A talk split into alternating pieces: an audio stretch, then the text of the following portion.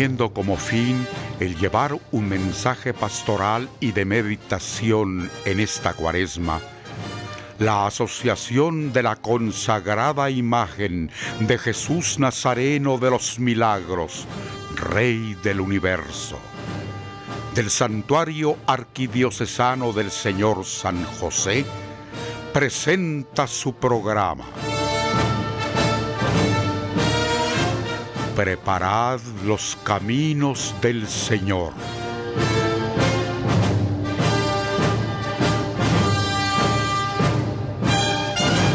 Toda la energía de Raptor, más sobrenatural que nunca. Prueba el nuevo Raptor con extracto de té verde y guaraná. Búscalo en tu tienda favorita a solo 5 quetzales por tiempo limitado. Raptor, sí te energiza. Un producto de maravilla. Somos deportistas reales. Somos Revive. Rehidrátate en todo momento con el nuevo sabor Revive Cocos que te acompaña en cada entreno. Búscalo en tu punto de venta favorito. Un producto de maravilla. Muy buenas noches hermanos, bienvenidos a Preparad los Caminos del Señor. Les saluda Andrés Mayén, cerrando esta tercera semana de Cuaresma. Para nosotros en el Santuario del Señor San José es una semana especial ya que mañana sábado en horas de la tarde a partir de las 2 tendremos una actividad especial dedicada a los niños y niñas que son devotos del Nazareno de los Milagros y de la Santísima Virgen de Dolores. Sabemos bien que el cuarto sábado de Cuaresma suele ser nuestra procesión infantil, pero en las condiciones actuales nos permiten pues al menos realizar una pequeña velación dedicada a los niños. Así que bienvenidos a acompañarnos de 2 de la tarde a 6 de la tarde en el santuario del Señor San José. Para ello, pues también esta noche vamos a platicar un poco sobre ellos, sobre los niños. Así que para eso doy la más cordial bienvenida a Roberto Villalta y a Mike González que nos acompañan acá en Preparad los Caminos del Señor. Gracias Andrés, muy buenas noches, muy buenas noches a Mike. Pues estamos ya en nuestro cuarto viernes de esta cuaresma 2021 y para nosotros en San José es eh, muy importante este fin de semana porque es dedicado para nuestros niños, para esos niños que van en formación hacer eh, eh, lo que todos queremos, que sean unos grandes cucuruchos y unos buenos cristianos. Así que para nosotros es muy importante porque eh, esto nos marca desde muy pequeños y es aquí donde iniciamos, donde, donde se forma lo que hoy somos miles de cucuruchos que seguimos celebrando la cuaresma y seguimos participando cada año de la mejor manera. O sea que es una época muy importante la niñez porque empieza la formación, ¿verdad, Mike? Muy buenas noches, les de Dios. Gracias, Robert. Mira, como siempre, una alegría estar aquí contigo, con Andrés y sobre todo con toda nuestra audiencia que nos sigue y especialmente en estos programas de día viernes, donde me dan la gracia de poder compartir con ustedes. Hoy, hablar de los niños, yo creo que vamos a hablar de uno de los temas preferidos de Jesús porque Jesús siempre tuvo una preferencia muy especial por aquellos los pequeños, a los que había que formar, a los que había que guiar y a los que nunca, nunca había que tocar y ni siquiera había que acercarlos al pecado. Jesús estuvo siempre muy claro de la figura del niño y nosotros en el santuario arquidiocesano del Señor San José creo que tenemos muy clara esa visión. Pero fíjate que lo que más me ha gustado de, esta, de este viernes que estamos platicando, Robert, es que vamos a tocar un tema que casi no se habla, porque hoy vamos a hablar de niños, pero este es tema de adultos. Pero nuestro, nuestro, nuestro, nuestro tema en realidad es para que nosotros como papás y forjadores de, de las devociones, de las tradiciones, de la piedad popular, sepamos hacer correctamente con nuestros hijos lo que se debe. Aquí tengo que partir del el ejemplo de nosotros. Bueno, ¿cómo nosotros llegamos a ser cucuruchos? Esto siempre es una de las cosas más simpáticas, porque yo te podría decir, Robert, que en la gran mayoría de los casos, no son todos por supuesto, pero en la gran mayoría de los casos se trata de una herencia dentro de la propia, propia familia. Claro, está el caso de aquel yerno, aquel que llega a conquistar a una de las hijas, y donde ve que la familia de la patoja, todos son cucuruchos, termina siendo cucurucho. Yo a ese le llamo cucurucho por interés, ¿oíste, verdad? es abstraído por la familia. claro, claro. Y bueno, no le queda de otra, ¿verdad? Pero ¿cómo es el caso de la mayoría de nosotros? Bueno, fíjate que aquí hay tres elementos que esta noche quisiera, quisiera ahondarlos. El primer elemento es ese, la herencia, la tradición dentro de nosotros.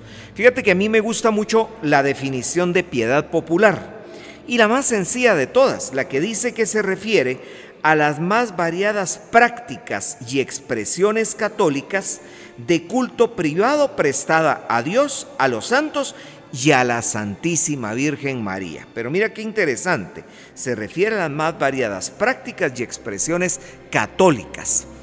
Bueno, es que la religión católica se aprende en el seno del hogar.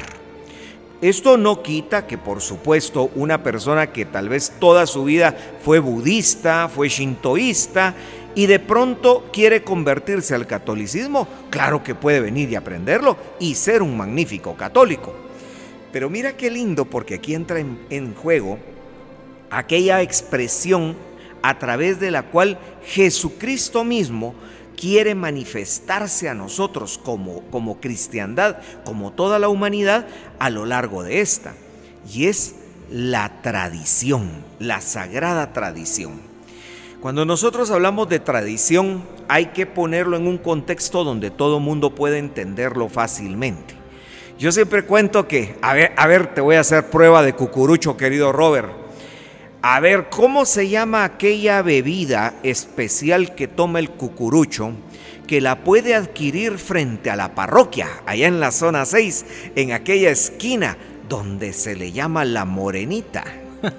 le, estamos haciendo la propaganda, ¿verdad? Gratis, sí. Eh, pues yo creo que te refieres al fresco de Súchiles. Eh, me refería a las cremitas. ¿Te ah, acuerdas? Las, famosas cremitas, sí, sí.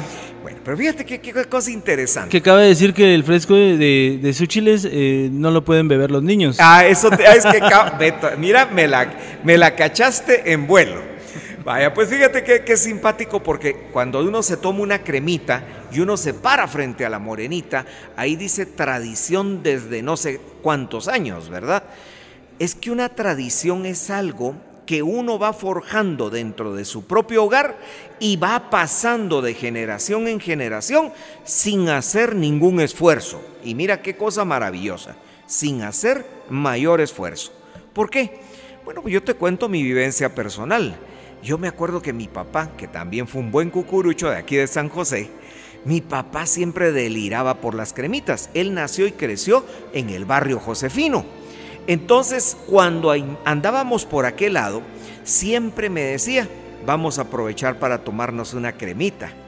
Entonces, claro, cuando yo llego ahí y me siento en uno de esos de esas mesas pequeñas que hay ahí en la Morenita y me tomo una de esas cremitas, yo vuelvo a vivir aquellos momentos cuando con mi papá platicábamos tomándonos una de estas bebidas.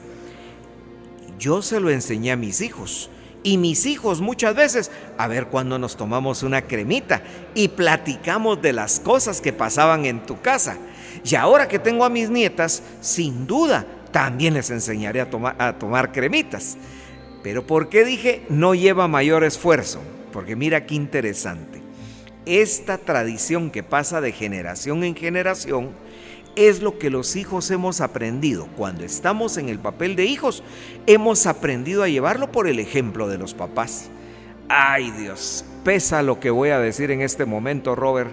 Pero qué razón tenían en el colegio las maestras, las educadoras, cuando le dicen a uno de padre de familia, cuide el ejemplo que le está dando a sus hijos, porque el ejemplo es lo que realmente vienen a mostrar ellos aquí al colegio.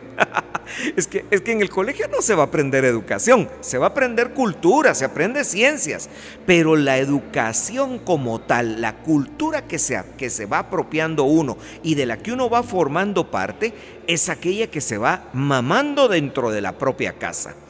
Entonces fíjate que aquí el cucurucho y la dolorosa juega un papel fundamental.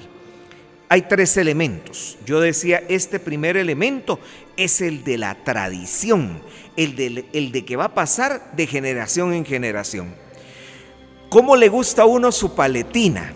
¿Cómo le gusta a uno ponerse los guantes? ¿Cómo hace uno para ponerse el capirote? ¿Cómo lo dobla uno para guardarlo? Nunca, muy difícilmente, no, no quiero ser absolutista, pero muy difícilmente tu papá se puso un día, mire mi hijo, le voy a enseñar cómo se doblan los guantes y cómo va a doblar el capirote para que no se le ande arrugando. sino que uno lo miraba al viejito hacerlo y uno aprendió a hacerlo. Porque cuando uno estaba ahí viendo cargar a su papá, yo lo recuerdo con tanto cariño, ver pasar cargando a mi papá, era lo que yo siempre soñaba y decía, un día ahí tengo que estar yo. Y se logra. Y la tradición cristiana así ha funcionado más de dos mil años. Miren qué hermoso. Por eso cierro esta parte poniendo un ejemplo. ¿Cómo se llama ese señor peludito que cargamos colgado en una cruz aquí en el pecho? ¿Cómo se llama? Cualquiera me dice es Jesús. ¿Y cómo lo sabes? ¿Por qué no te equivocaste y me dijiste que era el Buki? Si se parecen. Sí, pero es que lo que pasa es que la tradición vino desde aquel primer Viernes Santo de la historia y llegó hasta el día de hoy de boca en boca, de persona en persona, de generación en generación. Y por eso es que creemos fielmente en la Iglesia Católica que esa es una manifestación de Cristo, que junto con la Eucaristía y la Sagrada Escritura, la Sagrada Tradición juega un papel de enseñanza de la fe. Sin duda, Mike, como bien lo mencionas, la tradición juega un papel muy importante en la enseñanza. Así que hermanos, con esto estamos concluyendo el primer segmento de nuestro programa de esta noche, agradeciendo su amable sintonía. Les acompañamos ahora con nuestra pausa musical. Marcha tradicional de la Semana Santa guatemalteca, que ha trascendido el tiempo y se ha posicionado dentro de las infaltables del pentagrama fúnebre guatemalteco su autor es el maestro Alberto Velázquez Collado, nacido en 1894 y falleció en 1954. De su inspiración, escuchemos las sentidas notas de la marcha fúnebre Martirio.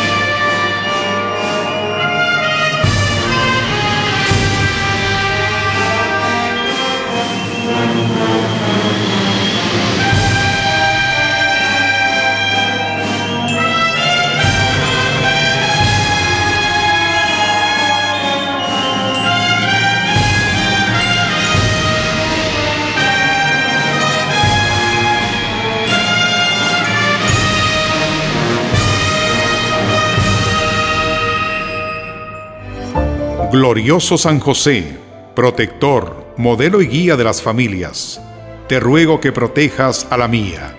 Haz reinar en ella el espíritu de fe y de religión, la fidelidad a los mandamientos de Dios y de la Iglesia. Amén.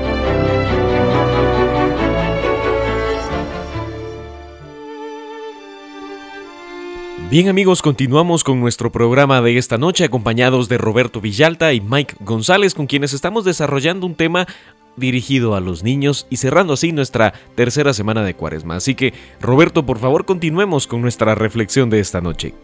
Hablábamos Mike y es tan importante eh, lo que tú dices de las tradiciones y se dice que el ejemplo arrastra, ¿verdad? Claro y muchas veces eh, tenemos que preocuparnos los cucuruchos de, dar muy buenos ejemplos porque eh, vemos el comportamiento en una misa también, en el templo, ¿verdad? Eh, también en, el recorrido de una procesión. se ven dos, tres filas y claro que ahí aprovechamos a saludarnos, pero debemos dar el ejemplo a nuestros niños ¿Por qué estamos dentro de un cortejo, en una paraliturgia? ¿O por qué se debe ir a misa? Que es un precepto que debemos cumplir siempre como católicos. Pero sí es, muy importante el buen ejemplo. Es que fíjate, Robert, que el ejemplo, mira, me, me, encanta la frase que dijiste, ¿verdad? Las palabras convencen, pero el testimonio arrastra. Y esta parte es donde estamos hablando del testimonio que arrastra, pero hay que estar conscientes que como se aprende lo bueno, también se aprende lo malo.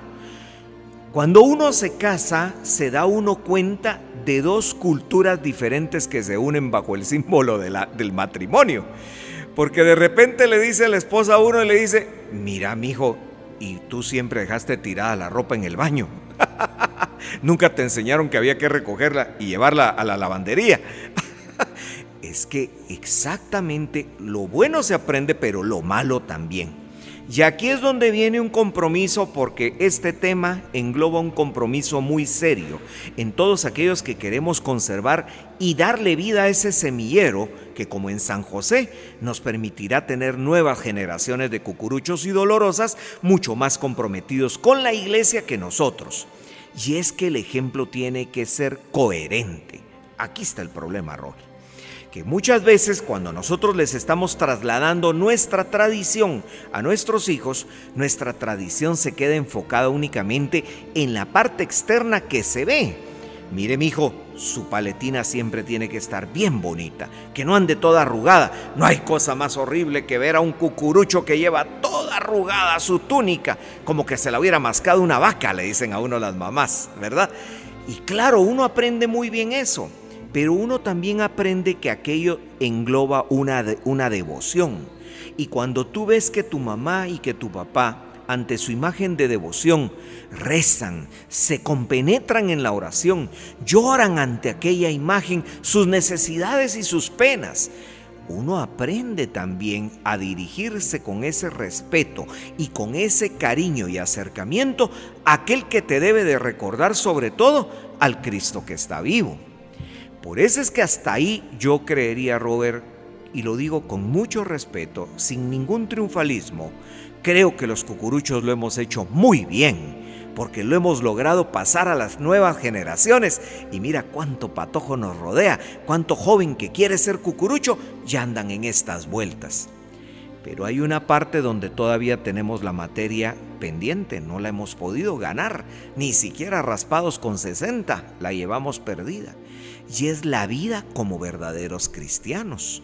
Porque se termina la cuaresma y la Semana Santa y otra vez guardamos la túnica, guardamos la paletina con los guantes y el capirote y con ello guardamos la tradición porque en el resto del tiempo no vamos a misa, no vivimos las fiestas de Corpus, no vivimos el Pentecostés, no vivimos en lo que el tiempo ordinario nos va, nos va permitiendo aprender de la palabra de Dios. Llegamos al Adviento y una que otra posada o algo nos ilusiona, aunque es más el ponche que la posada. Y entonces, mira, hay una, un rompimiento en nuestra fe y nuestro ejemplo que aquel niño o niña no logra comprender, solamente logra aprender.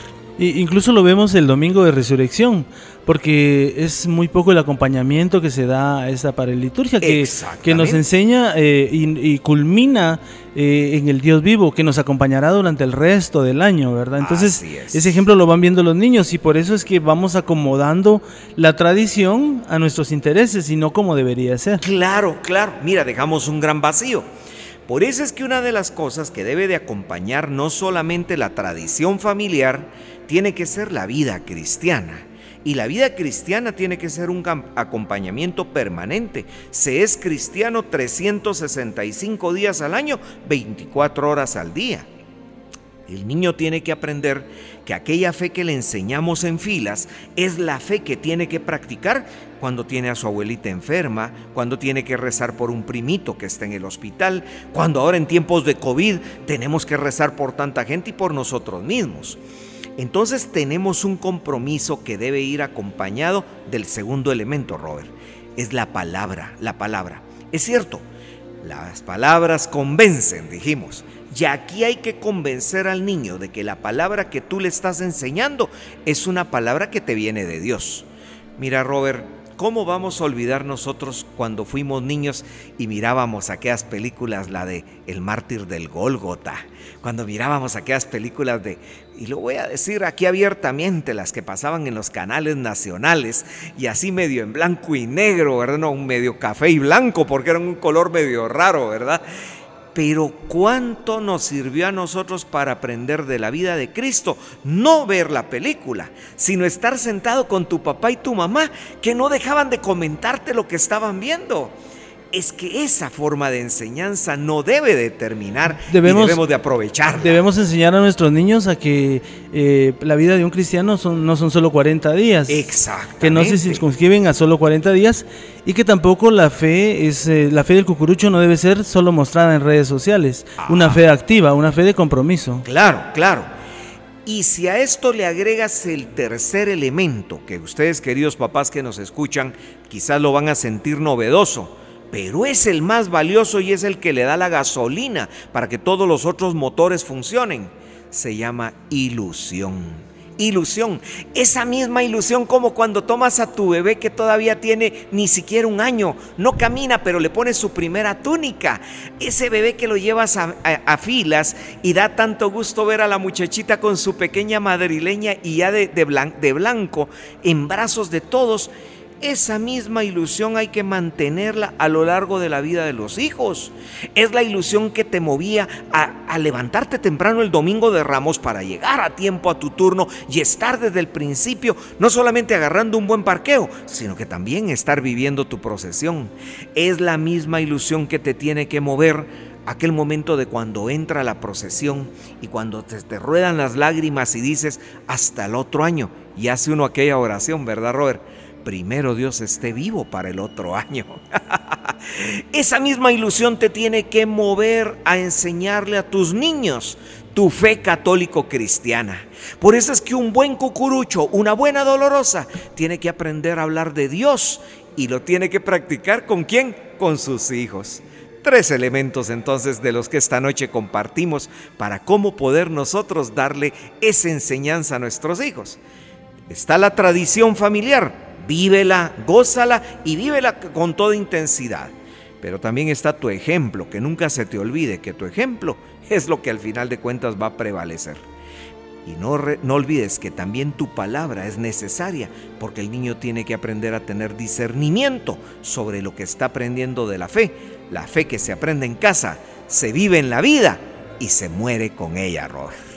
Muchas gracias Mike y Roberto por esa reflexión que nos han compartido esta noche en el marco de este viernes de Cuaresma dedicado a los niños y niñas que nos escuchan y que son devotos del Nazareno de los Milagros y de la Santísima Virgen de Dolores. Con esto hermanos, antes de despedirme quiero recordarles que mañana de 2 de la tarde a 6 de la tarde tendremos la velación infantil dedicada a los niños en el marco de lo que hubiese sido nuestra procesión infantil de este cuarto sábado de Cuaresma. Con esto esperamos encontrarnos y poder saludarles mañana en el santuario del Señor San José. Se despide de ustedes Andrés Mayén deseándoles una muy buena noche, un muy buen fin de semana y que Dios quede con ustedes. Toda la energía de Raptor más sobrenatural que nunca. Prueba el nuevo Raptor con extracto de té verde y guaraná. Búscalo en tu tienda favorita a solo 5 quetzales por tiempo limitado. Raptor, sí te energiza. Un producto de maravilla. Somos deportistas reales. Somos Revive. Rehidrátate en todo momento con el nuevo sabor Revive Cocos que te acompaña en cada entreno. Búscalo en tu punto de venta favorito. Un producto de maravilla.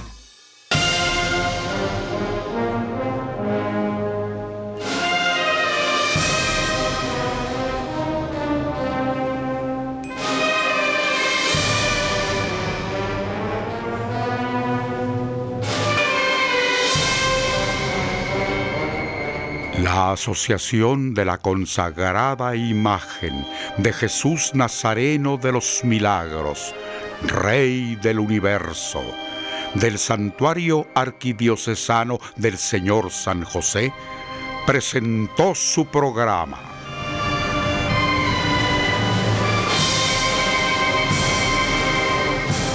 Preparad los caminos del Señor.